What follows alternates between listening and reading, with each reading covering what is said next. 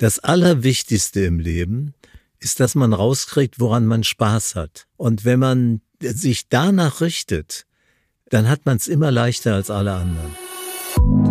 Hallo und herzlich willkommen bei Back End Stage, der Podcast von und mit uns, Miriam Weichselbraun und Tommy Schmiedle.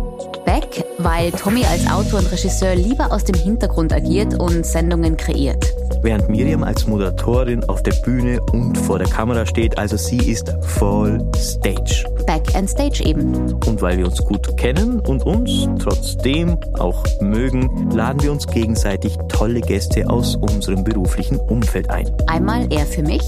Und dann wieder sie für mich. Und dann besprechen wir aus ganz verschiedenen Blickwinkeln ein ganz spezielles Thema. Das irgendwie zu unserem Gast passt. Hallo Miriam. Hallo Tommy. Bist du gerade wieder in London? Ja, ich bin zu Hause. Ich sitze im Babyzimmer meiner Tochter, weil das der kleinste Raum ist mit Teppich und Vorhang und viel Plüsch. Und somit klingt es hier am besten.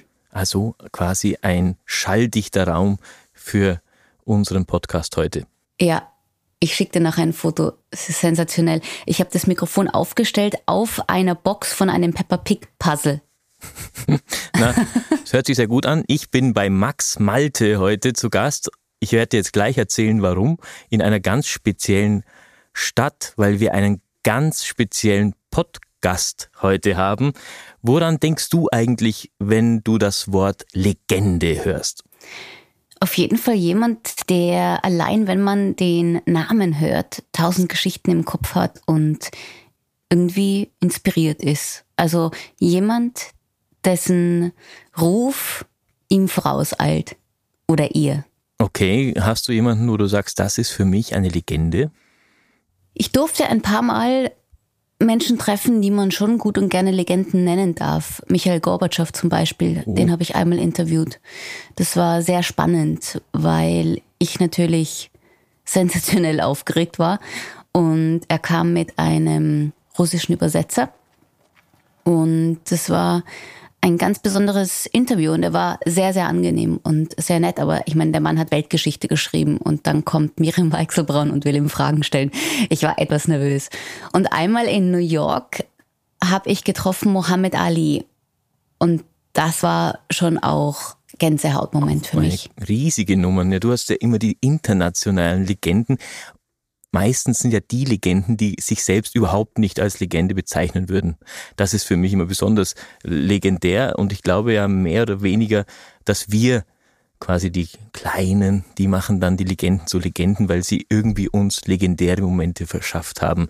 Und Über eine lange Zeit aber auch. Ja, gell? genau, genau. Ich glaube, bei Legenden kommt eben immer ins Spiel, dass die nicht so diesen einen Moment im Leben hatten, sondern dass die einfach über viele, viele Jahre hinweg immer wieder Momente erzeugt haben, die einem Gänsehaut verschafft haben und die man eben inspirierend oder ja spannend fand.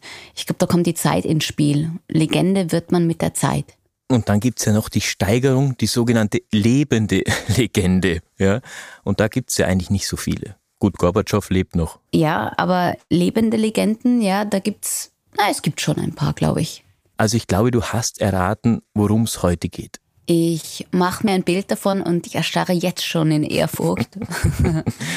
heute dreht sich um Legenden. Ja, das Leben als Legende.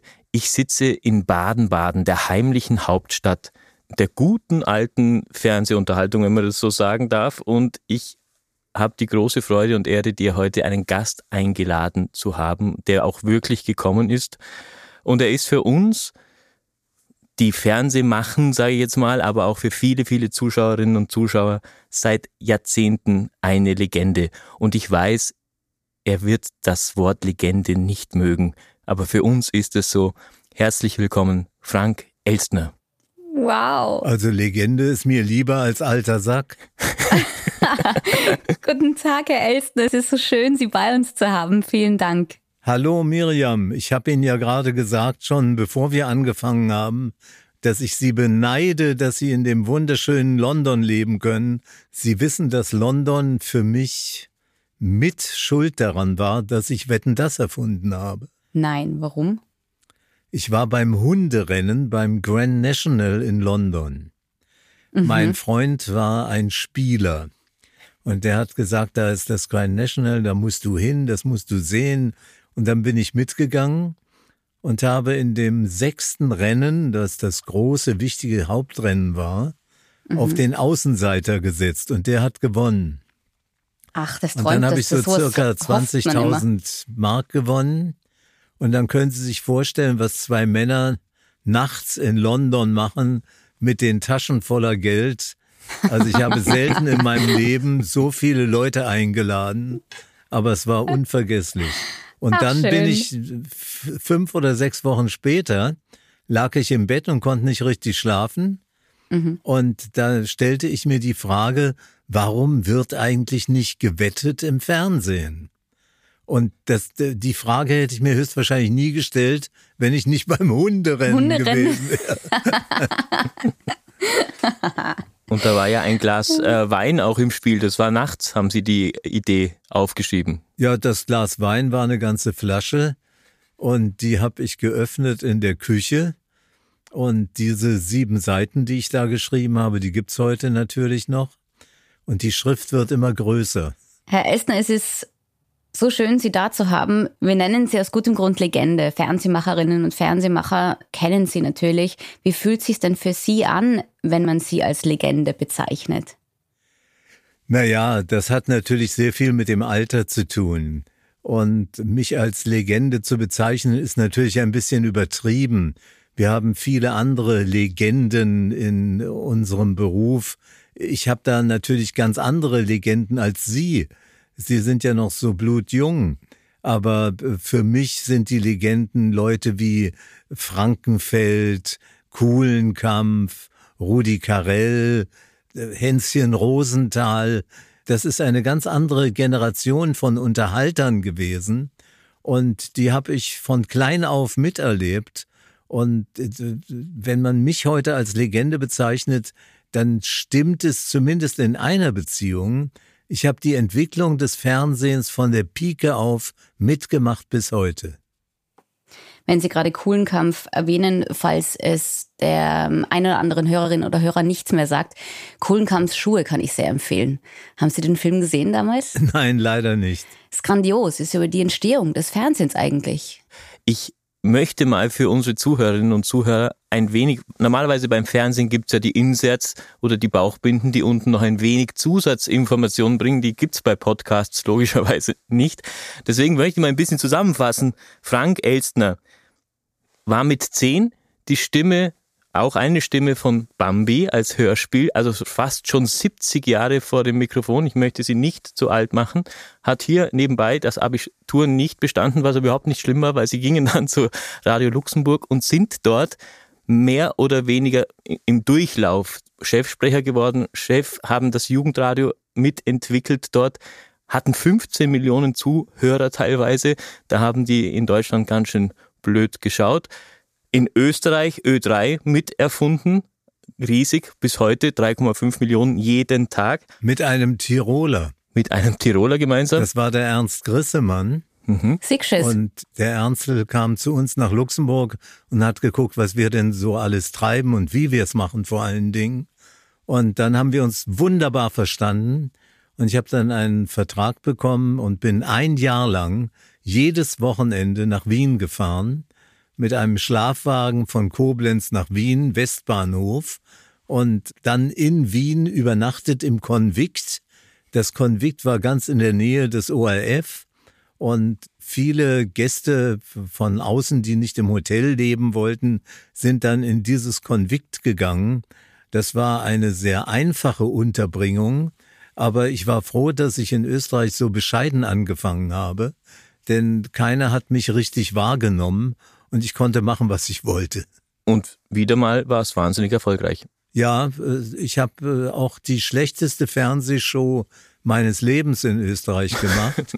Nachdem wir Ö3 gegründet haben, gab es ein Jahr später vom damaligen Programmdirektor angezettelt eine Fernsehsendung, die gleichzeitig im Hörfunk übertragen wurde und gleichzeitig in der Wiener Halle 10.000 Zuschauer hatte. Und das war damals ein unglaublicher äh, unglaubliche Kraftanstrengung für den ORF, diese Sendung herzustellen, die für die Halle gut war, fürs Fernsehen gut war und fürs Radio. Ja. Und ich kann mich noch gut daran erinnern, dass wunderbare Musiker dort aufgetreten sind, wunderbare Jazzmusiker, viele Stars aus ganz Europa angereist kamen. Und ich war so schlecht in der Moderation. Zuerst hat der Programmdirektor gesagt, was ziehen Sie denn an? Dann habe ich gesagt, ja, was heißt, was soll ich anziehen? Einen Anzug? Nein, Sie müssen da unbedingt zu meinem tschechischen Schneider. Dann hat mir ein tschechischer Schneider erstmal einen grünen Anzug geschneidert den habe ich heute noch, weil den, den so kann war. man nicht wegschmeißen, man würde den Müll beleidigen. Als Mahnmal quasi, ja. der grüne Anzug. Normalerweise wird es immer nur Frauen die Frage gestellt, was ziehst du da an im Fernsehen? Weil es ist immer so die erste Frage, die man sich bei Frauen überlegt, was, was wird getragen, was mich immer so ein bisschen nervt, weil ich mir immer sage, naja, was sage ich denn? Reden wir erstmal darüber, was ich sage und dann darüber, was ich anziehe.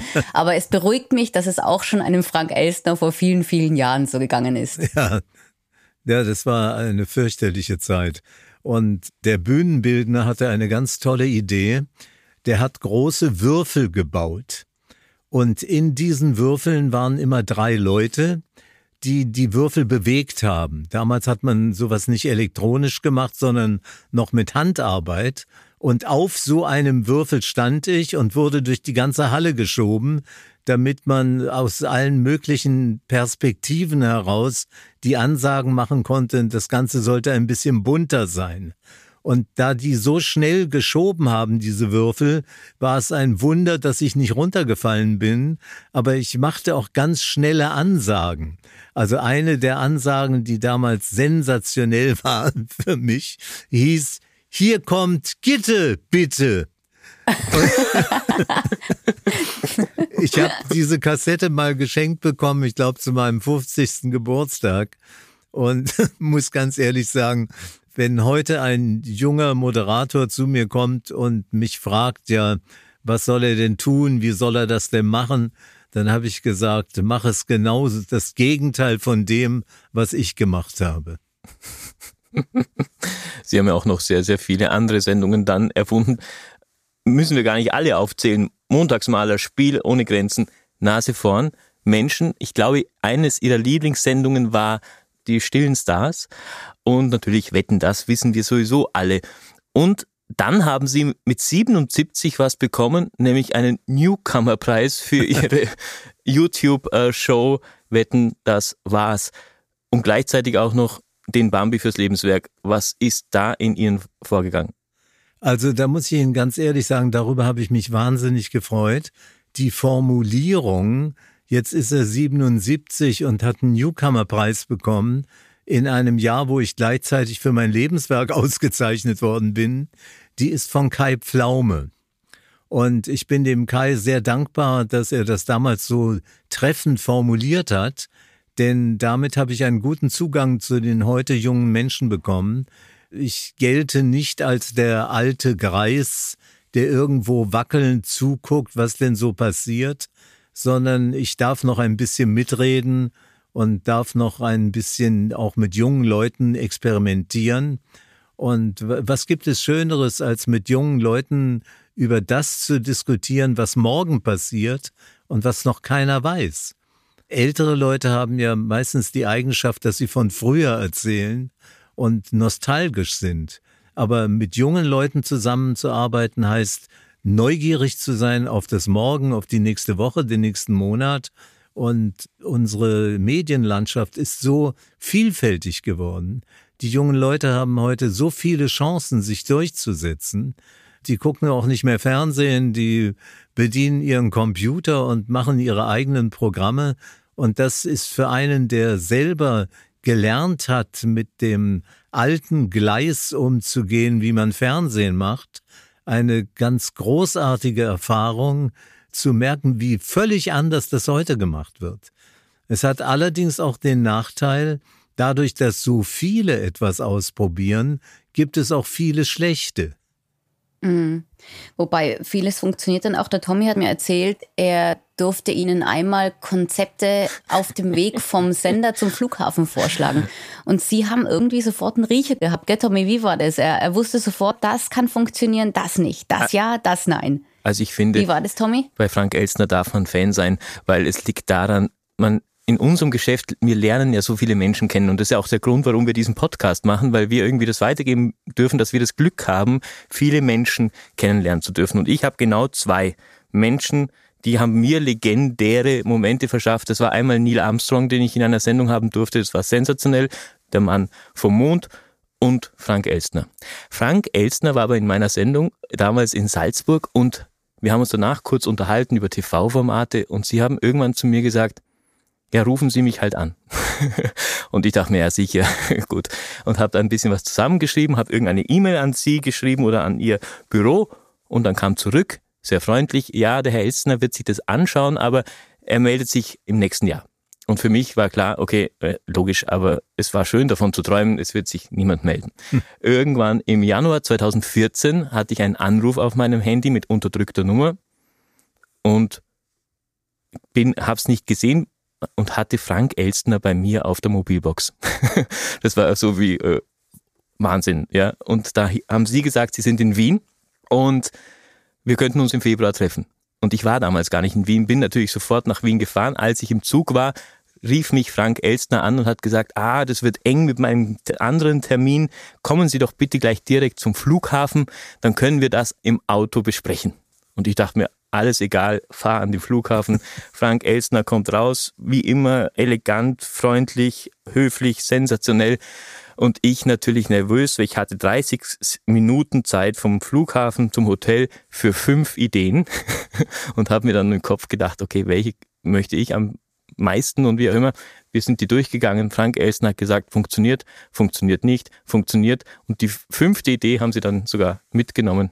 Es ist zwar nichts geworden, aber es war sensationell für mich. naja, ich kann das nicht mit Sicherheit voraussagen. Dann wäre ich Prophet und mit Sicherheit immer erfolgreich gewesen, was ja nicht ist.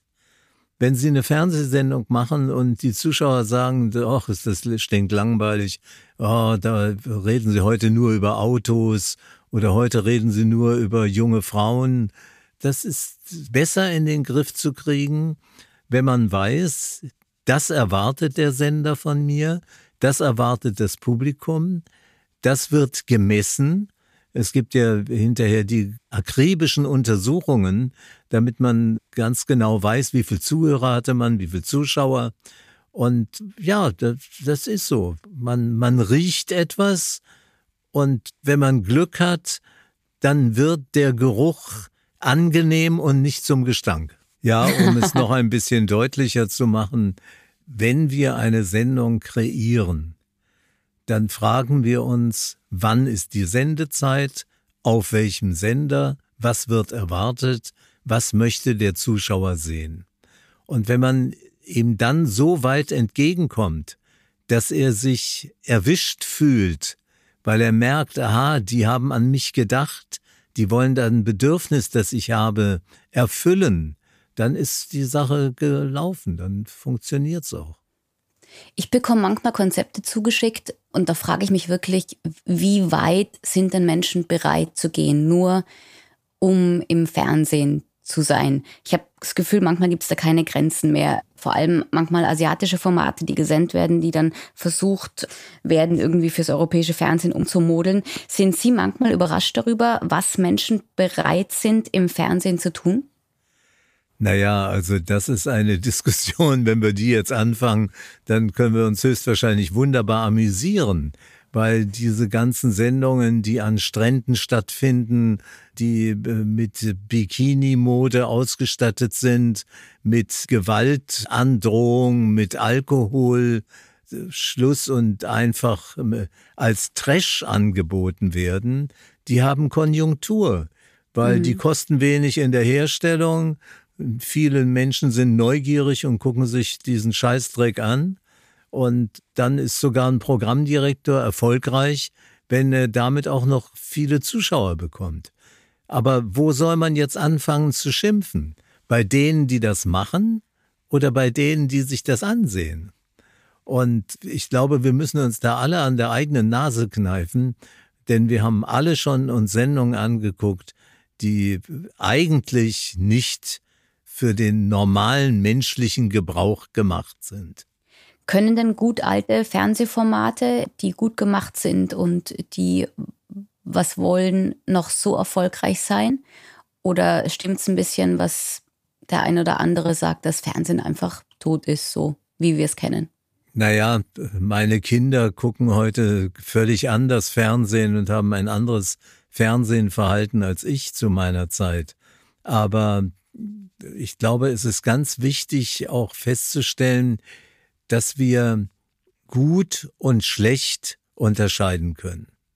Und mhm. diese Formate, von denen Sie gesprochen haben, die aus Asien zu uns kommen, die haben natürlich einiges bewirkt in negativer Richtung. Aber es gibt auch Formate, die gekommen sind, die durchaus Potenzial haben, auch bei uns ordentlich entwickelt zu werden. Denken Sie nur an Masked Singer. Das Absolut, ich habe das moderiert in Österreich und ähm, ich ja, finde auch, ja, wunderbar. Es, so, es ist so schön, weil es bewiesen hat, es will einfach nur Spaß machen. Es, ja. es, es will nicht mehr und nicht weniger. Und das ist ja eigentlich schon ganz schön viel, wenn Menschen Spaß haben und sich gut unterhalten. Das muss man ja auch erstmal hinbekommen. Vor 20 Jahren habe ich sowas ähnliches produziert. Mhm. Ich habe, Sie kennen doch bestimmt, wenn man zu einem Kölner Dom geht zum Beispiel oder zum Riesenrad in Wien, dann kann man das in Kleinformat kaufen in so einer Schneekugel. Mhm. Und ich habe Schneekugeln bauen lassen, wo Menschen reinpassen und habe die verkleidet. Und die ganze Sendung bestand darin, herauszukriegen, wer in dieser Verkleidung dort gerade sitzt. Und ich habe Politiker genommen, weil ich mir sagte, wenn die verkleidet sind, dann traut sich der Moderator mehr. Dann traut er sich mehr. Das heißt, mein Moderator wusste nicht, wer da sitzt. Und mhm. das war eigentlich ein Vorläufer von Masked Singer, wobei mir diese Masked-Geschichte sehr gut gefällt, weil sie so heiter und locker gemacht ist. Ich bin auch ein Fan von Let's Dance. Ich finde das auch eine tolle Idee, um Fernsehunterhaltung zu machen. Und es gibt heute viele Sachen, die gut sind und die soll man nicht übersehen, weil man vom Trash äh, erschlagen wird. Ich bin gerade ganz froh, dass Sie Let's Dance auch nochmal erwähnen. Damit habe ich schon mal zwei Sendungen abgehakt, die ich mache, die Frank Elsner auch gut findet. Puh, nämlich Dancing Stars und Mask Singer. Da habe ich dann doch äh, vielleicht gut ausgesucht. Auch zu uns sagt man ja, ihr arbeitet bei einem Medium, das tot ist. So mehr oder weniger wie früher, wenn man Latein gelernt hat. Ist eine Sprache, die tot ist. Ich sage dann immer, für mich ist alles Fernsehen. Es ist mir völlig egal, ob das ausgestrahlt wird auf YouTube. Die Machart ist Fernsehen. Natürlich, wenn jetzt jeder von, jeder kann von den jugendlichen, jungen Menschen mit seinem Handy Videos machen.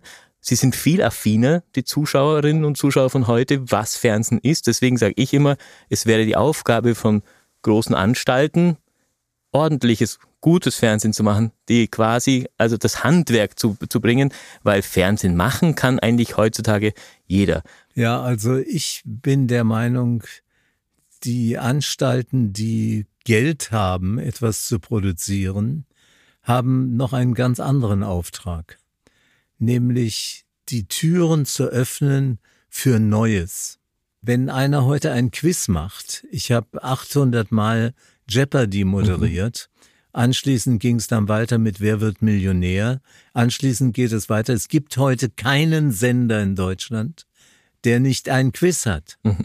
Und wenn Sie die ganzen Zeiten, die blockiert werden durch Sendungen, die nachgemacht werden, nehmen, dann kommen Sie höchstwahrscheinlich auf eine immense Zahl wie 30 Prozent der gesamten deutschen Unterhaltung hat den gleichen Ursprung und damit ist die Kreativität dahin.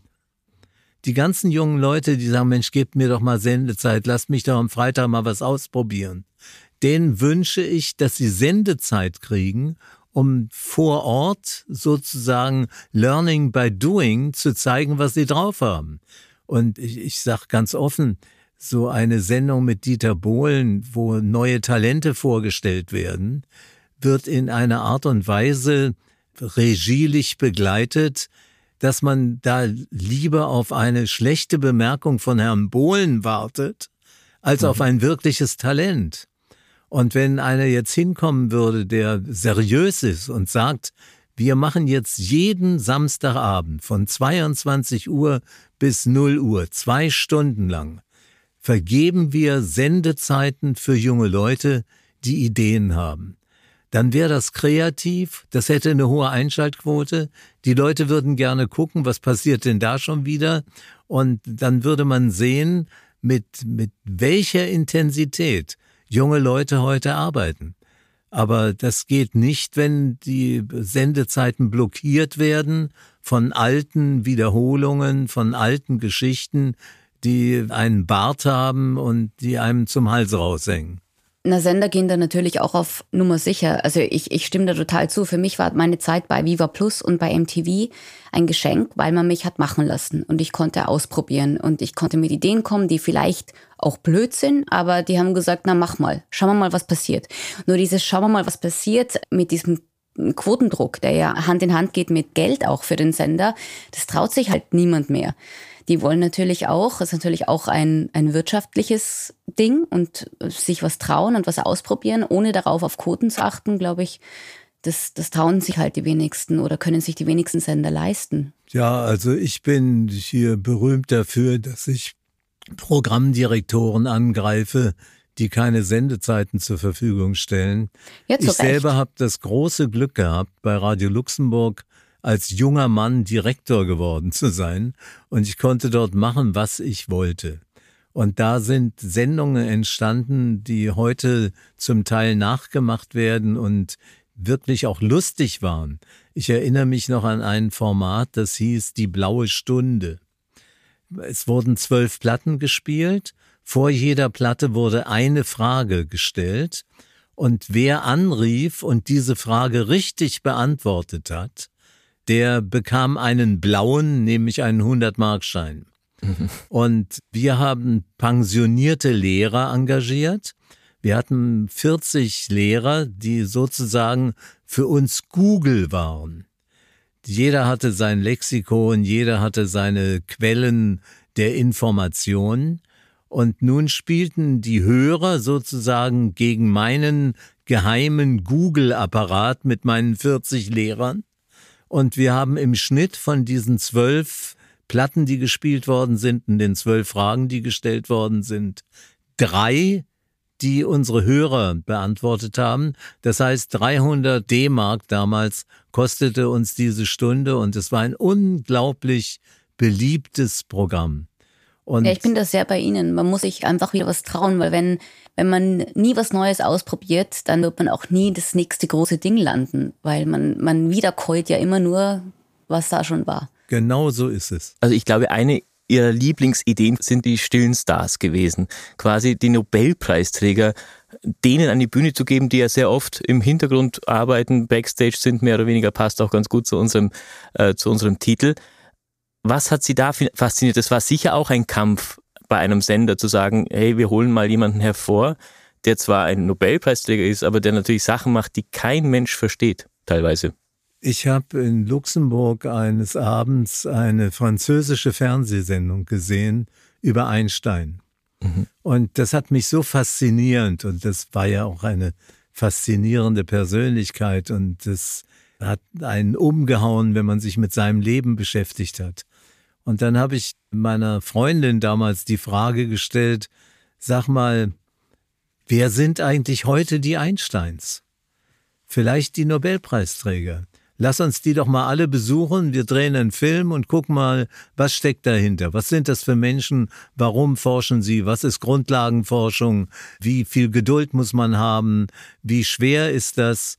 Und so ist es ganz schnell zu einer Serie geworden.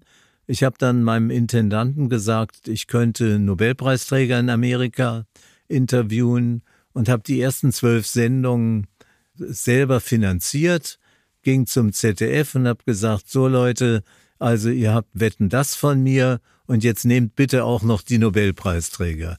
Das ist natürlich äh, super, wenn man sind, sich selber einfach eine Sendung machen kann. Ja, das sind 132 Sendungen gewesen, die alle gelaufen sind und sogar eine hohe Quote hatten, obwohl sie nachts um 23 Uhr gelaufen sind. Und der Bildungsauftrag war auch noch erfüllt. Und ich war einmal unglaublich stolz, als ich in ein Taxi in Berlin stieg und mir ein türkischer Taxifahrer sagte, bist du der Mann, der macht Nobelpreisträger? Dann habe ich gesagt, ja, meine Lieblingssendung. Ach schön. Dann hat man es geschafft. Das ist, wie ich gerade gesagt habe, ich finde es, also ich liebe es, Moderatorin zu sein, aber wenn man sich selbst einfach auch eine Sendung machen kann, weil man sagt, das, das interessiert mich und ich probiere es einfach aus und auch einfach die Fähigkeiten hat, die es dazu braucht, das ist natürlich ein Volltreffer. Aber was mir für manche Moderatoren wirklich leid tut, ist, mhm. wie schlecht sie geführt werden. Mhm. Im Moment, in den letzten drei Monaten, gab es drei oder vier neue Fernsehsendungen, wo die Moderatoren sowas von im Stich gelassen worden sind, vom gesunden Menschenverstand ihrer Betreuer, das ist wirklich eine Todsünde. Man hätte bei vielen sagen sollen, bitte moderiere nicht, du kannst es einfach nicht, als die hinzustellen und sie nicht genügend zu unterstützen. Unser ja. Beruf ist ein Beruf und der hat mit Berufung zu tun. Und wenn ich dann sehe, was da für Helden zum Teil den Anspruch stellen, Moderatoren zu sein, da, da lache ich mich tot drüber. Na, weil jeder glaubt, es ist nur so ein bisschen reden. Das kann ich ja, auch. Ja. So. Aber Tommy glaubt auch, dass es da ein großes Missverständnis gibt, gell, Tommy? Davon, was jetzt eine Moderatorin oder ein Moderator ist. Ich glaube, dass ganz oft die Aufgabe des Moderators, ich, es gibt ja Unterschied. Es gibt Entertainer, ich sage jetzt mal, wir Österreicher himmeln Peter Alexander an. Dann gibt's Showmaster und es gibt einfach jetzt auch mal einen Moderator, der für mich hier eine Verbindung herstellen sollte zwischen dem Inhalt und dem Zuschauer. Und ich glaube, allein das ist schon für viele eine Schwierigkeit, das zu herauszufinden, wie das geht. Also ich bin ein Fan von Joko und Klaas. Die beiden versuchen so vieles und haben den Mut, sich auch zu blamieren und sind mutig und werden dafür auch belohnt, weil sie auch Erfolg haben. Und wenn ja. sie dann mit ihrem Erfolg dazu übergehen und zu sagen, jetzt kriege ich eine Viertelstunde Programm geschenkt, Programmzeit und wir können da machen, was wir wollen. Und dann kommen sie auf so vernünftige Gedanken, die großen Probleme unserer Zeit dort mit abzuhandeln. Sie werden jetzt, äh, habe ich gerade gestern gelesen, ausgezeichnet für ihre Zivilcourage. Und mhm. das finde ich eine tolle Geschichte. Die machen gute Sendungen, die sind interessiert, die gefallen den jungen Leuten. Davon bräuchten wir mehr. Aber Frau Weichselbraun gehört ja glücklicherweise zu den Moderatoren, die das auf ihr Hemdchen schreiben dürfen, dass sie es können. Ich versuche es jeden Tag und ich lerne jeden Tag dazu, sagen wir so. Ich hoffe, dass ich irgendwann die Moderatorin bin, die ich gerne sein würde. Aber ich stimme dazu. Ich glaube, dass Eitelkeit einer guten Moderatorin oder Moderator immer im Wege steht, immer, wenn man sich selber viel zu wichtig nimmt. Und dass gute Unterhaltung auf jeden Fall auch mit Haltung zu tun hat. Und das wird leider Frauen im Fernsehen oft gar nicht so zugestanden. Ich habe ein Interview gesehen, das sie geführt haben mit Jan Böhmermann, den ich auch ähm, ganz toll finde. Und sie haben gesagt, dass sie ihn fast beneiden darum, weil er in einer Generation aufgewachsen ist, in der man jetzt frech sein darf und man muss nicht lieb und nett sein. Sie mussten schon zu ihrer Zeit Everybody's Darling sein. Sie haben die größten Shows moderiert und gemacht. War das manchmal schwer, der Liebling aller zu sein? Ja, natürlich. Vor allen Dingen, wenn man einen Bruder hat, der genau das Gegenteil von dem ausdrückt, was ich ausdrücke, der ein Intellektueller ist, ein sehr kritischer Beobachter, der Unterhaltungssendungen stinklangweilig findet und äh, der sich mit mir immer auseinandergesetzt hat im Sinne von, warum musst du das eigentlich machen? Oder eine mhm. Mutter, die sagte, was machst du denn da bei Radio Luxemburg? Das ist ja furchtbar. Und mhm. wenn man sich in der eigenen Familie erstmal so durchkämpfen muss, dann lernt man zumindest mal eine gewisse Dauerhaftigkeit und eine gewisse Konstanz im Kampf. Mhm. Wann hat sich das geändert? Wann hat der Bruder und die Mama gesagt, ach, das ist doch was der ordentliches, was der da macht. Der kann Sie das. lachen sich tot mit den stillen Stars, mit den Nobelpreisträgern. verstehe, verstehe.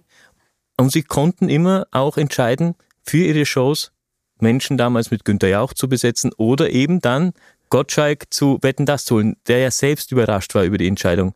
Das ist ja ein enormes kreatives Potenzial, irgendwann zu sagen, ein komplett anderer Typ muss dorthin und nicht ich. Ja, man muss mit dem Zeitgeist gehen. Ich, ich habe auf einmal festgestellt bei Wetten das, dass ich nicht mehr neugierig bin. Als da vier Bundesheersoldaten aus der Schweiz einen 16 Tonnen LKW auf vier Biergläser stellten, da wusste ich, eigentlich geht alles, wenn du es richtig machst. Und ich war plötzlich nicht mehr neugierig und der Thomas hat damals mit mir im Südwestfunk moderiert. Er hatte eine 45-Minuten-Sendung, die sehr erfolgreich war. Und dann habe ich mich mit ihm getroffen in München und habe gesagt, sag mal, willst du nicht Wetten das machen? Nein, das, das gibst du doch nicht her. Sag ich doch, du kannst es gerne machen, aber dann lass uns jetzt den ZDF-Menschen anrufen und dann machen wir das klar. Und für den Thomas war das natürlich der Höhepunkt seiner Karriere. Er kam als Zeitgeistmensch richtig angezogen, mit der richtigen Schnauze, mit dem richtigen Elan, zum richtigen Zeitpunkt an den richtigen Ort. Das ist die alte Geschichte. Und ich bin froh, dass ich das gemacht habe, weil ich sonst viele andere Etappen in meinem Leben gar nicht kennengelernt hätte. Ich finde es nur deshalb auch wirklich beeindruckend, weil es waren sehr erfolgreiche Sendungen und es ist ungewöhnlich, das einfach so abzugeben und nicht weggenommen zu bekommen, sondern sagt, hey, das ist war's jetzt, ich gebe jetzt das Zepter weiter. Wie schafft man es denn, dass man nicht so süchtig wird nach diesem Star-Dasein? Weil Wetten, das war ja verbunden mit diesem ganzen Ruhm und haben Sie da nie gedacht, ui, wenn ich das jetzt hergebe, was, was, was ist dann noch? Also offensichtlich war Ihnen dieses Dasein nicht so wichtig. Da haben Sie völlig recht. Aber da habe ich auch ein bisschen Glück gehabt. Meine Eltern waren Schauspieler und ich bin in einer Familie groß geworden, die mit all den Schwierigkeiten zu kämpfen hat, wenn man Schauspieler ist, aber keinen Hit hat. Mhm. Das heißt, meine Eltern waren zwar erfolgreich an dem Theater, wo sie gespielt haben, an dem Sender, wo sie gesendet haben, aber sie haben es nicht geschafft, überregional bekannt zu werden. Und wir haben in Deutschland 20.000, 30.000 arbeitslose Schauspieler. Da kann man nun wirklich nicht sagen, das sind 30.000 nicht talentierte. Darunter sind fantastische, großartige Menschen, die aber das Pech haben, nicht in der richtigen Besetzung oder mit dem richtigen Mann oder dem richtigen Vitamin im Gepäck weiterempfohlen worden zu sein. Und ich habe früher immer erklärt, wenn ich so eine ähnliche Frage gestellt bekommen habe, ich hatte eine verhältnismäßig schwere Jugend, aber in einem künstlerischen Umfeld, wo ich gemerkt habe, dass bescheiden zu bleiben und auf dem Teppich zu bleiben die beste Überlebensstrategie ist. Hm.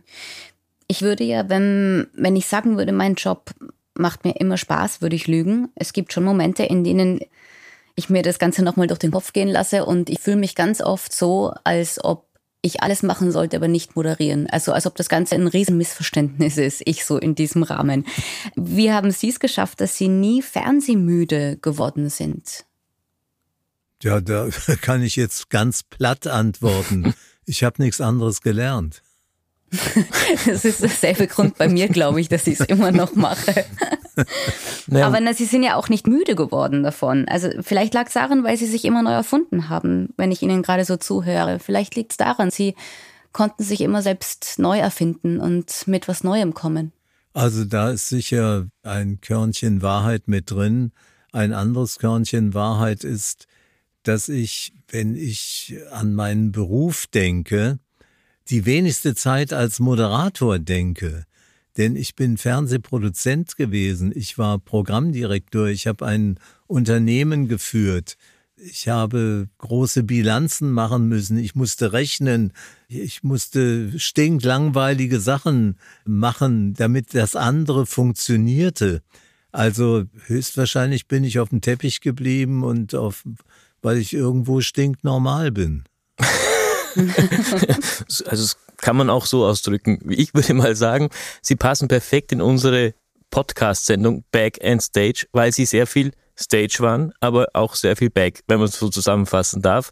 Und dieses Back sein, habe ich das Gefühl, hat ihnen eigentlich mehr Spaß gemacht, Sachen zu entwickeln, voranzutreiben, neue Talente zu finden. Kann man das so sagen? Ja, natürlich. Also ich habe mich immer angestrengt, wenn ich moderiert habe und hatte davor immer ein bisschen Angst. Ich bin ja auch leider schrecklich gebeutelt vom Lampenfieber. Aha. Wenn ich am Samstagabend Sendung hatte, dann habe ich ab Donnerstag nicht mehr geschlafen. Oh, ich kenne das. Das ist, man, man, man hatte solche Versagensängste und wenn man dann noch hohe Ansprüche an sich selbst stellt, dann sagt man sich immer, um Gottes Willen, hoffentlich geht nichts daneben. Was mache ich, wenn das passiert, wenn das passiert? Und wenn ich dann rausgegangen bin, gesagt hätte, guten Abend, meine Damen und Herren, herzlich willkommen. Heute ist meine Sendung aus Linz an der Donau, wo ich geboren bin. Das wird ein Heimspiel für mich.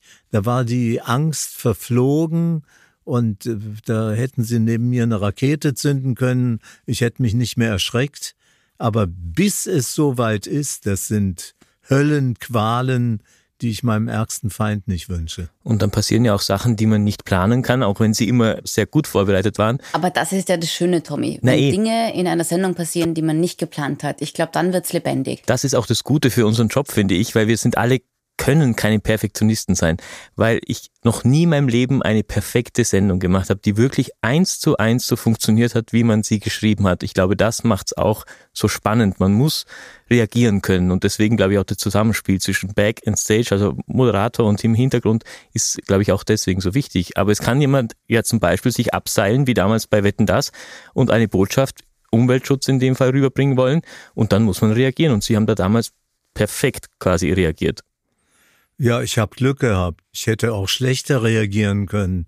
Aber die Demonstration damals von jungen Menschen, dass man um Gottes Willen mit den Donauauen etwas anders umgehen sollte, die hielt ich für wichtig und richtig. und dann habe ich mir gedacht, jetzt mach mal bloß nichts, dass es hier eine Schlägerei gibt. Einer meiner Aufnahmeleiter fing gerade an, die Ärmel hochzukrempeln und wollte die da rausschmeißen. Und dann habe ich gesagt, bei mir wird keiner rausgeschmissen.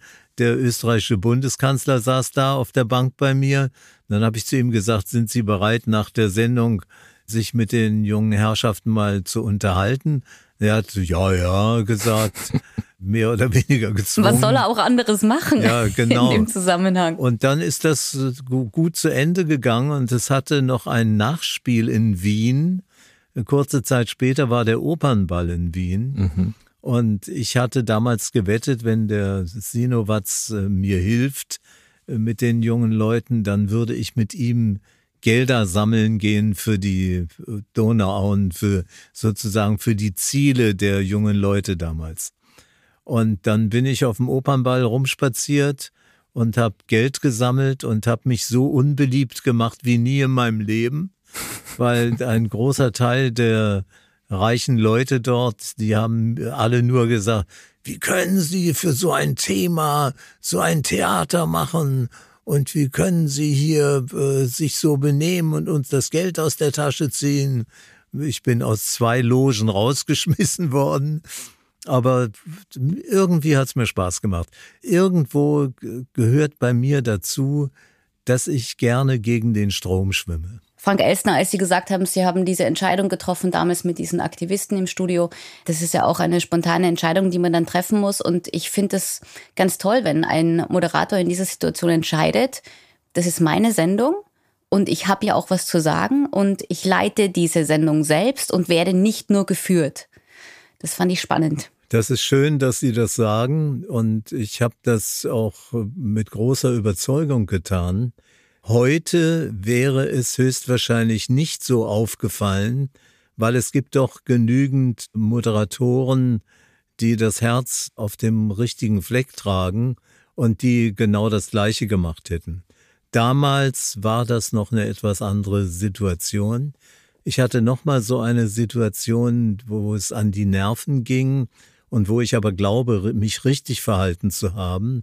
Das war die Wette von Karl-Heinz Böhm, mhm. nämlich den Zuschauern zu sagen, schicken Sie uns jeder eine Mark. Und daraus entstanden ist sein Werk Menschen für Menschen. Ich mhm. war dreimal in Äthiopien, habe mir angeguckt, was er dort alles treibt. Heute sind es vier Millionen Menschen, die sozusagen durch seine Initiative damals überleben konnten und leben können, nach dem alten Motto Hilfe zur Selbsthilfe. Und ich kann mich noch erinnern, dass ich damals zuerst kritisiert wurde, dass ich am Samstagabend in einer großen Unterhaltungssendung einen Schauspieler sozusagen über die Missstände der Welt reden lasse. Aber der Karl-Heinz hat das mit so einer Überzeugung getan, dass ich einfach ihn unterstützen musste. Und wenn ich heute gefragt werde, welches war eigentlich deine wichtigste Wette, dann sage ich, das war nicht meine, das war die von Karl-Heinz Böhm. Und er hat ja eigentlich seine ganze Karriere als Schauspieler dann auch beendet und sich dann voll Menschen für Menschen gewidmet. Ja, und ich habe gesehen, wo er jahrelang gewohnt hat und wie er gehaust hat. Und viele seiner Kritiker, die hätten da höchstwahrscheinlich nicht eine einzige Nacht mhm. bleiben mhm. wollen. Jetzt steht der 80. Geburtstag bald vor der Tür, also in ungefähr elf Monaten. Gibt es Vorbereitungen? Gibt es wieder eine große Show wie damals oder sagen Sie jetzt, Sie halten sich ein wenig zurück? Also die große Show zu meinem 75. Geburtstag, die sollte man nicht toppen wollen. Mhm. Da hat sich die ARD große Mühe gegeben, mir wirklich eine große Freude zu machen. Und alle meine Kollegen waren da. Und ich werde auch nicht vergessen, dass Alain Delon da war, mhm. Äh, über den ich mich sehr gefreut habe. Ich glaube nicht, dass ich sowas machen werde. Ich habe zufällig, ihr fragt mich im richtigen Zeitpunkt, gestern Abend mit meiner Frau beim Abendessen darüber gesprochen, sag mal, was machen wir eigentlich zu meinem 80. Und dann habe ich zu ihr gesagt, also am allerliebsten würde ich mit dir ganz alleine irgendwo hinfahren, wo wir immer gerne waren. Und dann hat sie gesagt, oh ja, dann bleiben wir zu Hause. Aber in so einem Geburtstag schaut man ja schon immer auch zurück und wir haben das jetzt auch ein bisschen gemacht mit Ihnen und es wirkt auf mich so, als hätten Sie eigentlich immer zum richtigen Zeitpunkt die richtigen Entscheidungen getroffen und sind Ihrem Instinkt gefolgt. Gibt es nichts, was Sie bereuen oder was Sie Ihrem jüngeren Ich sagen würden, nicht zu tun? Also was würden Sie Ihrem jüngeren Ich sagen? Ich habe darüber gerade einen Artikel geschrieben im Pieper Verlag in einem Buch, das im Herbst rauskommt, wo Prominente sozusagen ihrem Ich im Alter von 16 Jahren Lebenstipps geben. Ja, spannend. Und ich habe diese Frage, die Sie mir eben gestellt haben, an alle Nobelpreisträger gerichtet. Wow. Ich habe sie gefragt, was ist denn wirklich das, was Sie für sich einmal beantwortet haben wollten um ihr Leben zu gestalten. Und die meisten haben gesagt, äh, fast alle haben gesagt, das Allerwichtigste im Leben ist, dass man rauskriegt, woran man Spaß hat. Und wenn man sich danach richtet, sich den Beruf auszusuchen nach der eigenen Lust, dann hat man es immer leichter als alle anderen. Mhm. Ja, das stimmt auf jeden Fall. Ich finde, da könnten sich viele Schulen auch noch einen Teil davon abschneiden, weil viele konzentrieren sich bei Kindern immer darauf, was sie nicht können und viel weniger darauf, was ihnen wirklich Spaß macht. Ja. Da gibt's dann Förderunterricht und alle Energie wird auf ein Fach gesteckt, das, das, das einfach keinen Spaß macht. Und man vergisst dabei, dass dieses Kind wahrscheinlich in diesem Bereich eh nie arbeiten wird. Irgendwie durch und irgendwie lernen, was man lernen muss, aber sich dann konzentrieren auf das, was Spaß macht. Ich glaube, das ist bei Kindern auch wichtig. Also zu diesem Spaß gehören natürlich auch Streiche. Und als ich Direktor von Radio Luxemburg war, kämpfte ich gegen den Westdeutschen Rundfunk, weil wir hatten in etwa das gleiche Sendegebiet, nur wir durften Werbung machen und der WDR nicht. Und deswegen hatten wir es natürlich leichter, ein paar freche Dinge zu machen als der WDR. Und ich habe ein Spiel damals erfunden.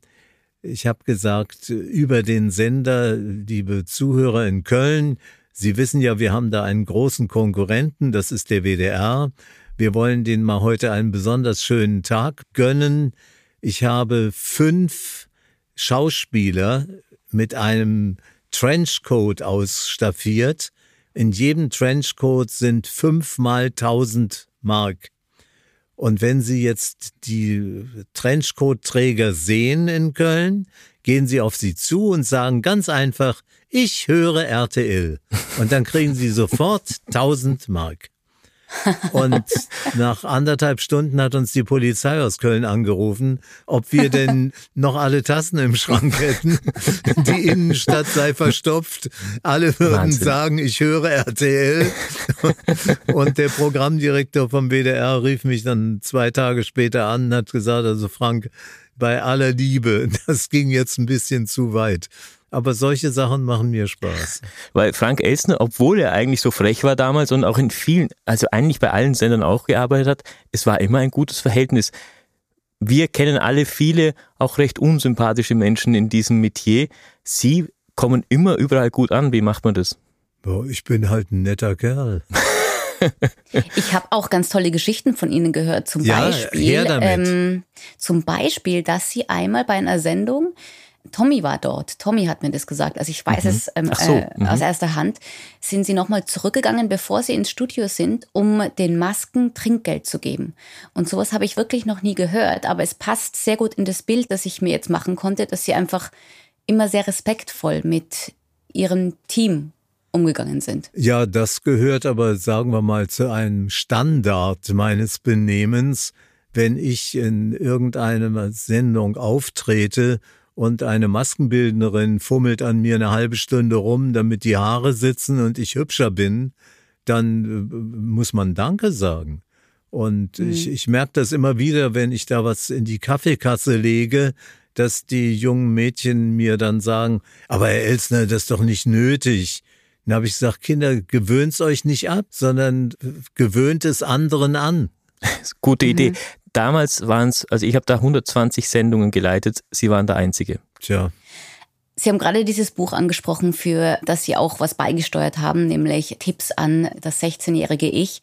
Es kommt im September aber noch ein anderes Buch raus. Ich habe jetzt mit einem Neurologen ein neues Buch erarbeitet über Parkinson. Mhm. Ich selber habe ja auch Parkinson und will mit meinen Möglichkeiten, Gespräche zu führen, aus allen Parkinson-Ärzten das Beste rausholen. Und ich hoffe, dass wir mit diesem Buch Mut machen können. Äh, Parkinson ist eine unheilbare Krankheit. Und wenn mir jemand sagt, eine Krankheit ist unheilbar, dann will ich das einfach nicht glauben. Ich lasse mich mit dieser Aussage nicht festlegen, sondern ich rufe alle Ärzte und Forscher auf, arbeitet gefälligst auf diesem Gebiet mhm. und macht, dass Parkinson eine heilbare Krankheit wird. Und ich habe mit dem Chef der Neurologie der Universitätsklinik in Würzburg, mit Jens Volkmann, ein Buch jetzt gerade erarbeitet, und da gibt es schon so hoffnungsvolle Ansätze, wie das sogar die Ärzte sagen. Ja, wir sind wissenschaftlich in den letzten zehn Jahren einen großen Schritt weitergekommen. Wir könnten uns vorstellen, wenn wir genügend Geld für die Forschung hätten, für die Grundlagenforschung, dass wir in den nächsten zehn Jahren doch einen entscheidenden Schritt weiterkommen. Wir können Parkinson vielleicht nicht heilen, aber wir können es stoppen. Und mhm. ich sage jetzt mal, Sie haben ja zu Recht gesagt, nächstes Jahr werde ich 80. Wenn man Parkinson in zehn Jahren stoppen könnte, dann habe ich ja noch zumindest eine theoretische Chance, das zu erleben. Und was Grundlagenforschung kann, merken wir alle im Moment. Ich bin jetzt zum zweiten Mal geimpft und bei Corona habe ich jetzt nicht mehr ganz so viel Angst, zumindest was meinen eigenen Körper betrifft. Und wir haben hier festgestellt, was diese Firmen, die sich um den Impfstoff bemüht haben, mit Forschung in kurzer Zeit erreichen können.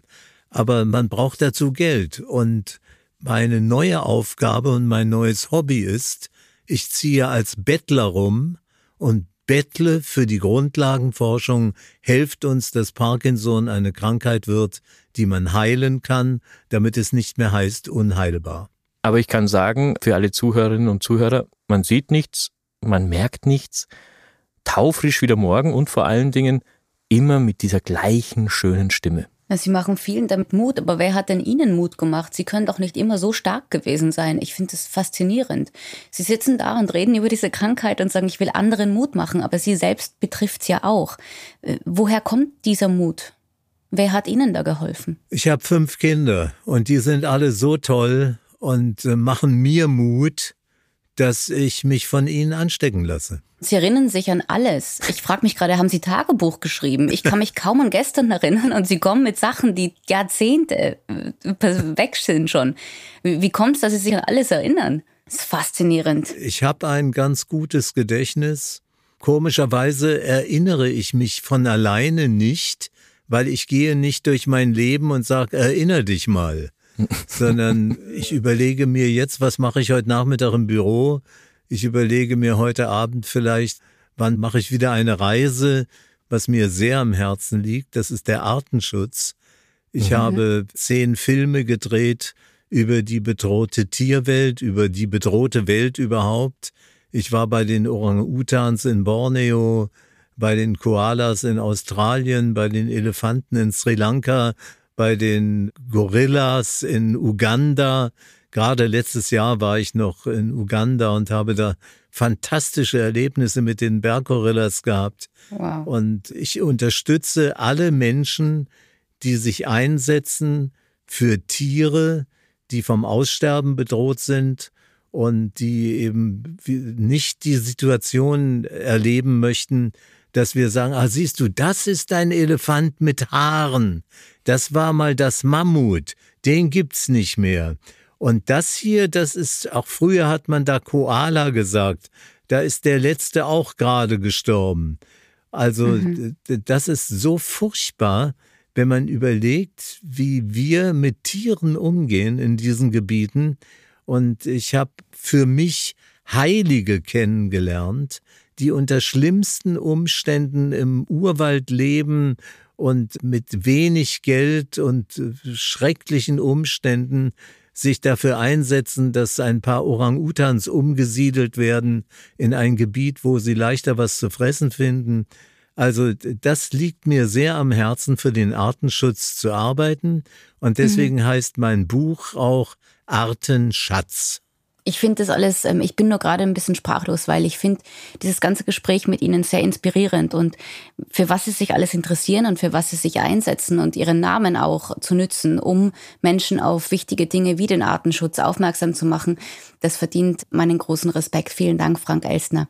Ich schätze jeden unserer Gäste hier, weil niemand muss zu uns kommen und das machen. Also wir haben nicht viel, wir haben kein Geld. Ich glaube auch nicht, dass der Tommy den Backstage-Bereich im Studio in Baden-Baden so ausstaffiert hat, wie Sie es vielleicht manchmal gewöhnt sind, Herr Elstner. Sie haben trotzdem zugesagt, heute bei uns bei Back in Stage mit dabei zu sein. Warum?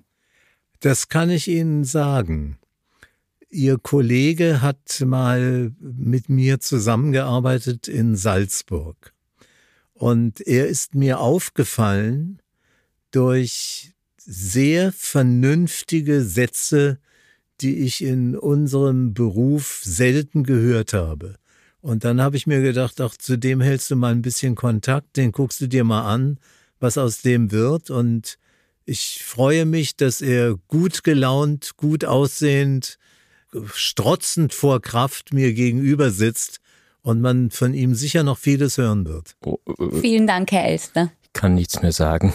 Aber ich muss auch sagen, Frau Weichselbraun, Sie gehören auch zu meinen. Ich habe nicht gestört, hoffe ich. Nein, Sie gehören auch zu meinen Favoriten. Sie sind eine ganz wunderbare Moderatorin. Und wenn mir noch mal eine gute Sendung einfällt für eine Frau, melde ich mich bei Ihnen. Ja, ja, gerne, gerne. Meine Nummer haben Sie ja. ja.